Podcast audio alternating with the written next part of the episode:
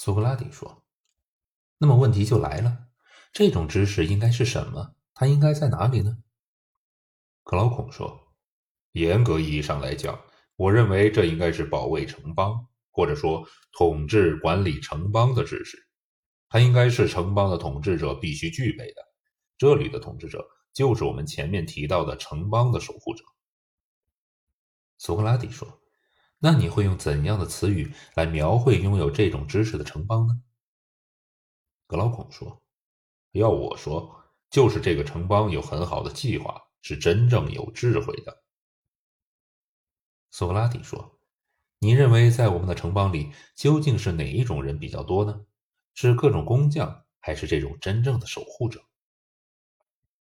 格劳孔说：“当然是各种工匠多。”苏格拉底说：“也就是说，城邦的守护者相对于拥有特定专业知识的人是少数，对吧？”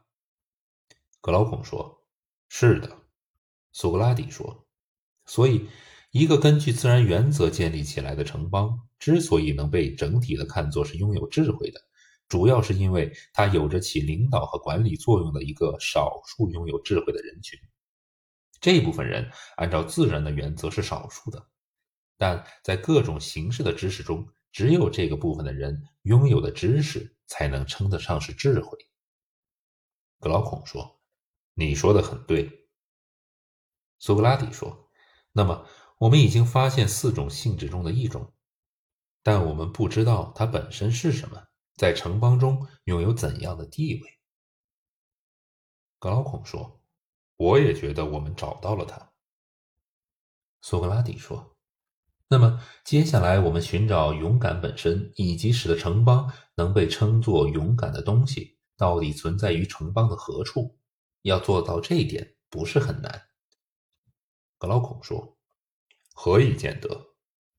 苏格拉底说：“很明显，看一个城邦是怯弱还是勇敢，除了关注那些为城邦而战的人，关注那些城邦的守护者之外，我们还会去关注别的人吗？”格劳孔说：“不会。”苏格拉底说：“之所以会这样，原因在于其他人的怯懦或者勇敢，并不能决定这个城邦是否具备勇敢的品质。一个城邦正是由于它的某一部分人拥有这种品质，才会被说成是勇敢的。正是这些人在任何情况下都能坚持这样的信念，知道什么是真正可怕的。”就像他们的立法者在对他们的教育中谆谆教诲那样，这不就是你所说的勇敢吗？格劳孔说：“我没完全理解你所说的，你能不能再说一遍？”苏格拉底说：“我的意思是说，就其本质而言，勇敢就是一种坚持。”格劳孔说：“怎样的坚持呢？”苏格拉底说。在任何情况下，都坚持那些法律通过教育所建立起来的有关可怕事物的信念。害怕什么？害怕什么样的事物？我说，在任何情况下，在此处使用这个短语的目的是：勇敢的人，无论是处在痛苦还是快乐中，是处在欲望还是恐惧中，都不会把这种信念从自己的灵魂中排除掉。要是你愿意，我可以用一个比方来说明一下。格劳孔说：“我愿意洗耳恭听。”苏格拉底说：“如果想把羊毛染成紫色，一开始总是从所有颜色的羊毛里挑选白色的羊毛，而后加以精心整理。只有经过这样的准备阶段，才能为羊毛染上最好的颜色。接下来就是把羊毛放进染缸中，这样的程序下，染色的羊毛才能迅速着色。”洗涤时，无论是不是用的碱水，都不会轻易掉色。但是，要是不经过这样的过程，那要不就是染花了，要不就是极易褪色。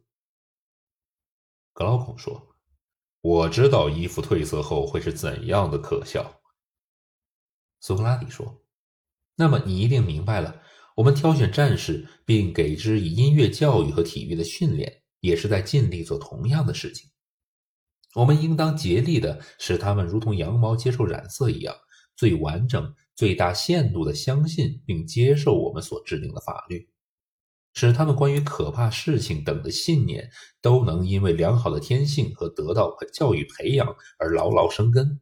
并使他们这种颜色不致被快乐、苦恼、害怕和欲望这些比任何别的碱水褪色能力都强的碱水洗退。这种精神上的能力，这种关于可怕事物和不可怕事物的符合法律精神的正确信念的完整保持，就是我主张称之为勇敢的东西。如果你没有异议的话，格劳孔说：“我没有任何异议，因为。”我觉得你对勇敢的理解是正确的。至于那些不是由教育造成、与法律不相干的表现，在兽类或奴隶身上也可以看到。我想你是不会称之为勇敢的。